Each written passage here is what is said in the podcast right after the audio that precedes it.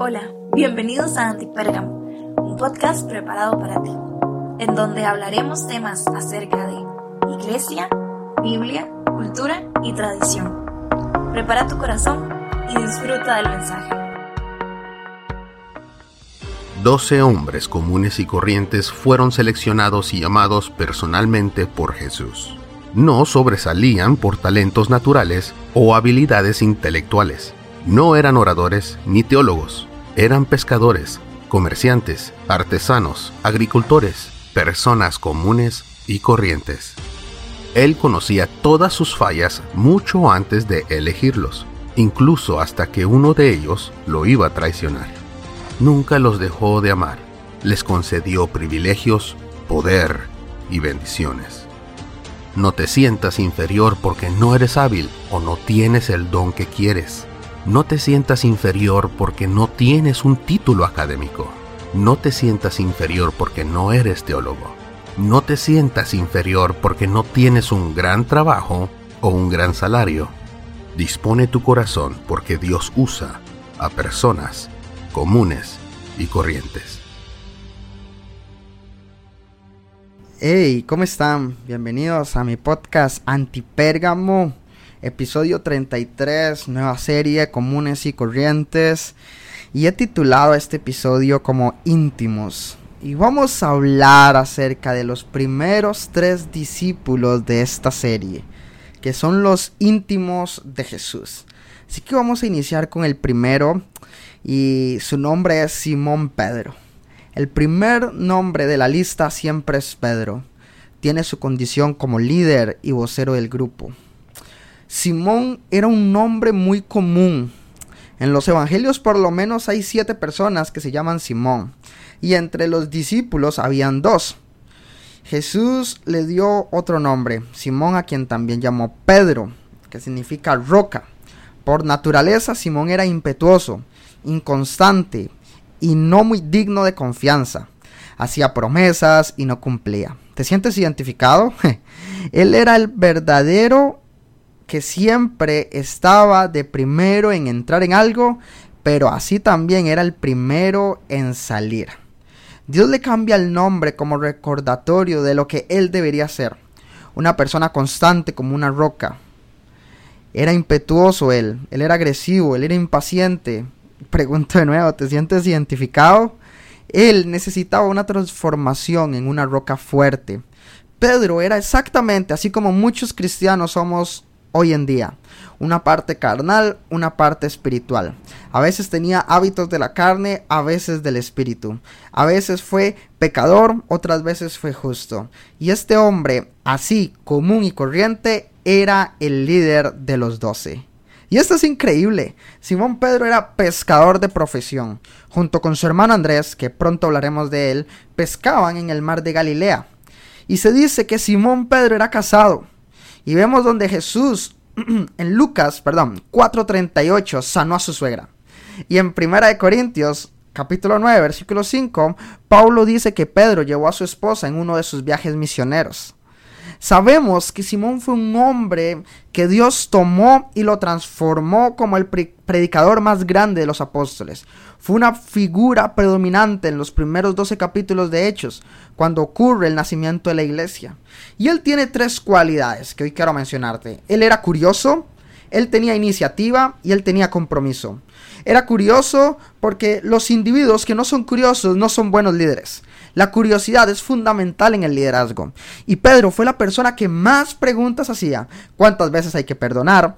Eh, ¿Cuál es la recompensa de haber dejado todo por seguir a Jesús? Eh, la higuera se secó. Él siempre quería saber y entender mejor. Él también tenía iniciativa. Cuando estamos en el liderazgo necesitamos ese impulso, esa energía que tenía Pedro. Hace que las cosas ocurran. Siempre, siempre iniciaba. Era el primero en contestar las preguntas que Jesús hacía. Y muchas veces hay personas que necesitamos arrastrarlas para que avancen. Pero Pedro no era de esos. Él era el primero en hacer preguntas. Y no solamente en hacer preguntas, sino también en responder. Y él también tenía compromiso. Los verdaderos líderes siempre están comprometidos en la acción de la iniciativa. Por eso las personas lo siguen. Pedro no se sentaba atrás, siempre estaba adelante en la primera fila.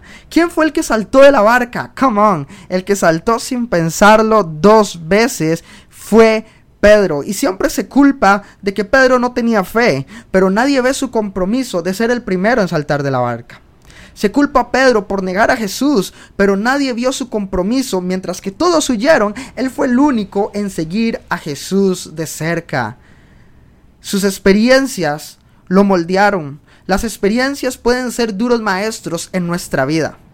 Y el Señor lo llevó a través de tres años de pruebas y dificultades que le dieron experiencia que todo líder debe aprender a soportar. Voy a mencionar alguna de ellas. Cuando estaba pescando y no pescaba nada, y Jesús llegó y se empezó a hundir las barcas cuando empezó a pescar algo. Imagínate esa experiencia, no pescaba nada y cuando pesca se hunde. Qué triste. Cuando Dios también le dijo que tenía las llaves. Y luego le dijo, versículos después, apártate de mí, Satanás. Él le dijo, no te voy a negar. Y lo terminó negando. Y después le pregunta tres veces si lo ama. ¡Wow! Las experiencias nos moldean. También cuando le cortó la oreja a Malcolm y Jesús lo sanó. Hoy en día diríamos que de como un payaso. Qué tremendo cómo las experiencias nos moldean. Y Pedro era experto en saber que sus experiencias lo estaban moldeando para ser una clase de mejor persona en Cristo Jesús. ¿Qué clase de hombre fue Pedro? Sabemos que Pedro no fue perfecto. Sabemos que no fue 100% eh, divino jamás pero sabemos que él predicó en Pentecostés y tres mil personas fueron salvas. Sabemos que él y Juan sanaron un cojo. Sabemos que la gente se sanaba con tan solo su sombra. Sabemos que él resucitó a Dorcas. Sabemos que él llevó el evangelio a los gentiles. Sabemos que él escribió dos epístolas. A pesar de su carácter, a pesar de ser un hombre común y corriente, Dios lo fue moldeando en ser el líder de los doce. Y no tan solo ser el líder de los doce, sino ser una persona llena del Espíritu Santo para poder hacer el reino de los cielos acá en la tierra. Un hombre que estaba eh, trabajando como pescador, que tenía su trabajo común y corriente, que con un carácter explosivo, que sus experiencias eran difíciles, fue un hombre que no fue perfecto, pero Dios lo usó. Y así que no hay excusa. ¿Qué excusa vas a presentar? Pedro era arrogante, puede ser. Eh, puede ser que tenía un carácter muy explosivo. Todo lo quería preguntar, todo lo quería saber. Pero cuando vemos lo que Él hace por medio del Espíritu Santo, no por sus propias habilidades, sabemos que Dios usa personas comunes y corrientes. Así que, ¿de qué lado de la barca quieres estar? Esto es increíble, porque la escritura no registra su muerte, pero por historiadores, documentos antiguos, se dice que Pedro murió crucificado y fue obligado a ver cómo su esposa la crucificaban. ¡Wow! Y él mientras veía que ella caminaba a donde la iban a crucificar, dicen los historiadores que él le dijo, recuerda al Señor. Y cuando le tocó a Pedro morir, él pidió que lo crucificaran boca abajo porque no era digno de morir como su Señor. Y esta es una breve reseña de la vida de Pedro que llegó a ser un gran líder en la iglesia primitiva. Podría pasar horas hablando de Pedro acá, pero acá solamente te voy a dar breves reseñas acerca de cada discípulo. Cosas impactantes, cosas que han resaltado en la vida y que yo puedo ver cómo Dios usa hombres comunes y corrientes desde que escogió a sus doce hasta hoy en la actualidad. En Patreon tendré un video exclusivo acerca de las cualidades de Pedro como líder. Vamos a profundizar un poquito más en Pedro, pero eso va a ser un contenido extra en el Patreon. Así que si no te has eh, inscrito, te motivo a que te inscribas en mi Patreon. El link va a estar en la descripción. Continuamos. Número 2, Andrés. Y ya hablamos de Pedro. Ahora vamos a hablar de Andrés, que es el hermano de Pedro. Y vamos a comenzar con un pasaje. Eh, está en Juan capítulo 1, versículos del 40 al 41. Dice así, Andrés, hermano de Simón Pedro. Es curioso que siempre mencionan a Pedro como si Andrés viviera bajo la sombra de un hermano. Era uno de estos hombres que al oír lo que Juan dijo siguieron a Jesús.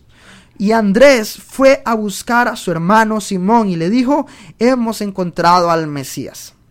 Andrés, este segundo discípulo que estamos hablando, fue el primero de todos los discípulos en ser llamado y fue quien le presentó a Cristo a su hermano Pedro. Su ansiedad de seguir a Cristo, combinada con su celo de presentar a Jesús, es ver la actitud del carácter que representaba Andrés. De todo el círculo íntimo de Jesús, Andrés era el menos notable, era el que casi no se veía. Muchas veces su vida se ve bajo la sombra de su hermano, que era más conocido que él. Puede ser que en ese tiempo han habido celos, resentimiento, rivalidades, pero no está registrado. Son solo suposiciones. Andrés llevó a su hermano al Señor y eso habla mucho más de su carácter. Andrés muestra que tenía un corazón dispuesto para el ministerio efectivo y que no necesitaba ser el foco de atención, aunque eran hermanos, él y Pedro tenían estilos de liderazgo diferentes. El nombre Andrés quiere decir varonil y la clase de su trabajo en la pesca requería un alto grado de fuerza. Por eso Andrés es valiente, decidido y reflexivo. En Mateo capítulo 4 versículos 18 al 22 dice así, cierto día mientras Jesús caminaba por la orilla del mar de Galilea vio a dos hermanos, a Simón también llamado Pedro y Andrés, que echaban la red al agua porque vivían de la pesca. Y Jesús los llamó y les dijo, vengan, síganme y yo les enseñaré cómo pescar personas. ¡Wow! versículo 20, y enseguida dejaron las redes y lo siguieron. Así fue como ellos dejaron la pesca por un discipulado a tiempo completo. Andrés jugaba un papel y un perfil silencioso en su ministerio. Permanecía casi oculto. Pero Andrés se le reconoce por traer personas uno a uno, su primera acción fue traer a Pedro, pero en otra ocasión, en la alimentación de los cinco mil, él fue el que halló el niño y lo llevó a Jesús, y Jesús hizo el milagro. Pero ¿quién fue el que llevó al niño? Andrés. Tanto Andrés como Pedro tenían corazones evangelísticos, pero eran métodos diferentes. Pedro evangelizó tres mil, pero ¿quién trajo a Pedro? ¡Wow! Esto abre mi entendimiento, porque esa era la manera en la que Andrés ministraba uno a uno. Y en nuestro ministerio, en nuestra iglesia, en nuestra familia, ocupamos distintas mentalidades. Así como mentalidades de personas con multitudes, así como personas con uno a uno. Andrés representa a esas personas que trabajan silenciosamente, no llaman la atención, trabajan de forma anónima. Y esta es una lección que deberíamos de aprender para no buscar posiciones o buscar figurar. La Biblia no registra qué sucedió con Andrés después del Pentecostés. Pero la historia y la tradición dice que él llevó el Evangelio al norte y que fue crucificado en Acaya, cerca de Atenas. Y por más de que pasó en poca visualización, no dejó de ser importante. A pesar de su silencio, estuvo parte en el círculo íntimo de Jesús. Y hoy debemos darle gracias a Dios por personas como Andrés, que trabajan duro, de forma silenciosa, no reciben mucho conocimiento, reconocimiento, pero eso no les importa. Y eso es increíble. Y aquí vemos las diferentes. Dos hermanos, Pedro y Andrés, diferentes personalidades, diferentes estilos de liderazgo, comunes y corrientes, pero haciendo la misma voluntad del Padre pero teniendo el mismo Espíritu Santo para poder hacer la voluntad del Padre. ¡Wow! Dios usa hombres comunes y corrientes, por más de que sean diferentes en su estilo. Y vamos con el último de este episodio, el número 3, Jacobo. En la escritura se menciona como Jacobo, o también como es conocido Santiago, con un título de hijo de Zebedeo, haciendo suponer que Zebedeo era un hombre de cierta importancia. Tal vez tenía éxito financiero o venía de un gran linaje familiar. Jacobo era pescador igual que Pedro y Andrés, y como hermano mayor de tan importante familia, sintió que tenía el derecho de considerar o estar en el círculo íntimo de Jesús. Pero en realidad nunca tomó el primer lugar, excepto cuando fue el primer mártir. en eso sí, en la lista de los apóstoles aparece después de Pedro. Y eso es una buena razón para creer que fue un líder fuerte, que tenía influencia en el grupo. Y si podríamos describir a Jacob en una palabra, lo titularíamos como pasión.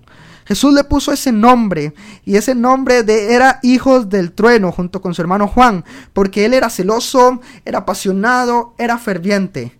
Mientras Andrés traía calladamente personas a Jesús, Jacobo deseaba que hacer caer fuego para que destruyera algunos pueblos. ¿Ves qué interesante investigar a los discípulos? Aprendemos mucho de ellos y de sus diferentes características.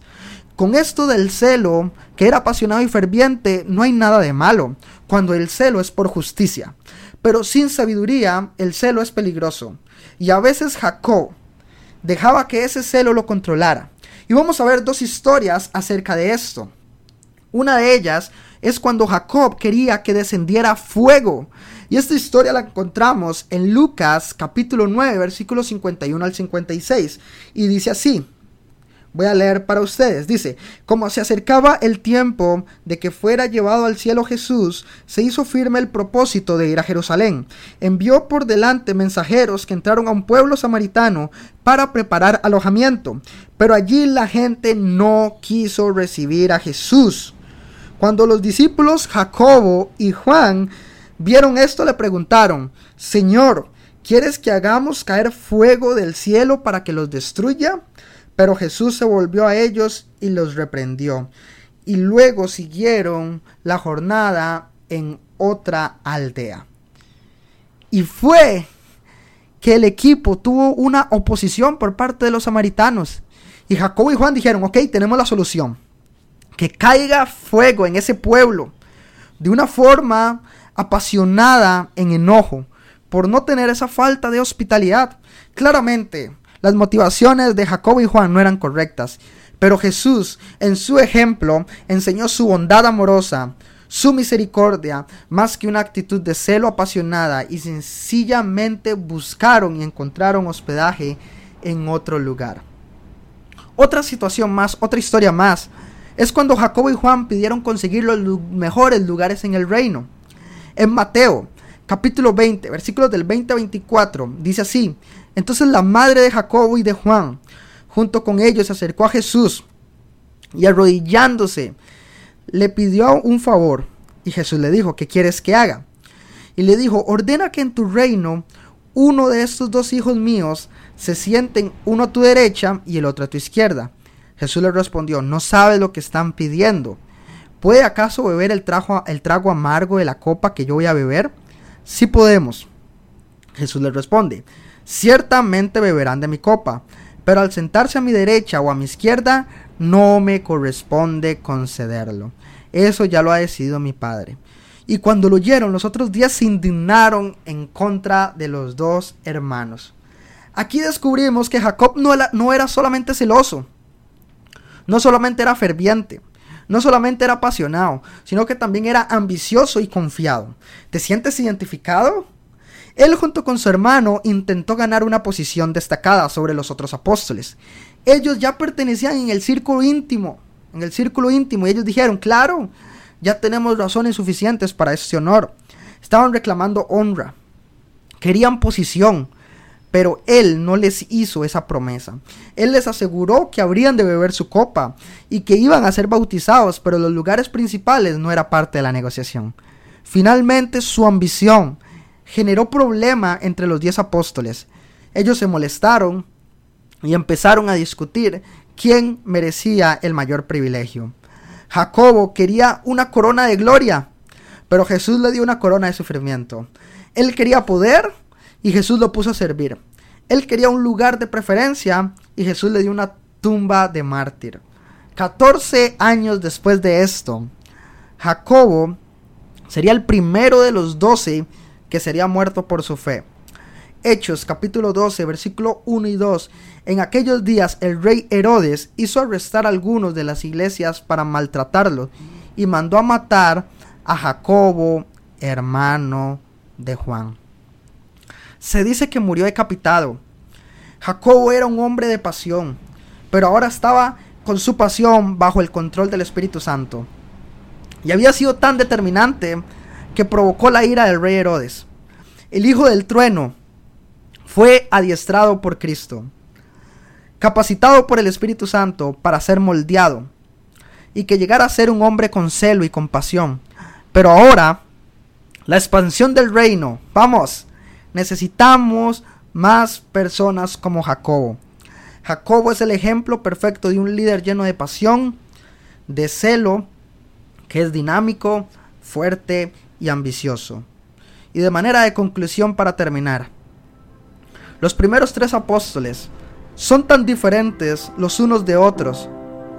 Ellos eran parte del círculo íntimo de Jesús. Estaban en el Patreon de Jesús, imagínate qué nivel. Ocupamos personas activas, como Pedro. Ocupamos personas calladas, como Andrés. Ocupamos personas ambiciosas, como Jacobo, en nuestras iglesias. Cada uno de nosotros somos, estamos disponibles para ser moldeados por Jesús y ser capacitados por el Espíritu Santo para la expansión del reino. Más allá de tus debilidades, más allá de tu carácter, más allá de tu trabajo, más allá de tu salario. ¿Estás listo? Porque esto apenas está comenzando. Gracias por escuchar Antipérgamo. Dios te bendiga. Gracias por conectarte con nosotros. Esperamos que este episodio haya sido de bendición para tu vida. No olvides compartir y te esperamos en el próximo episodio.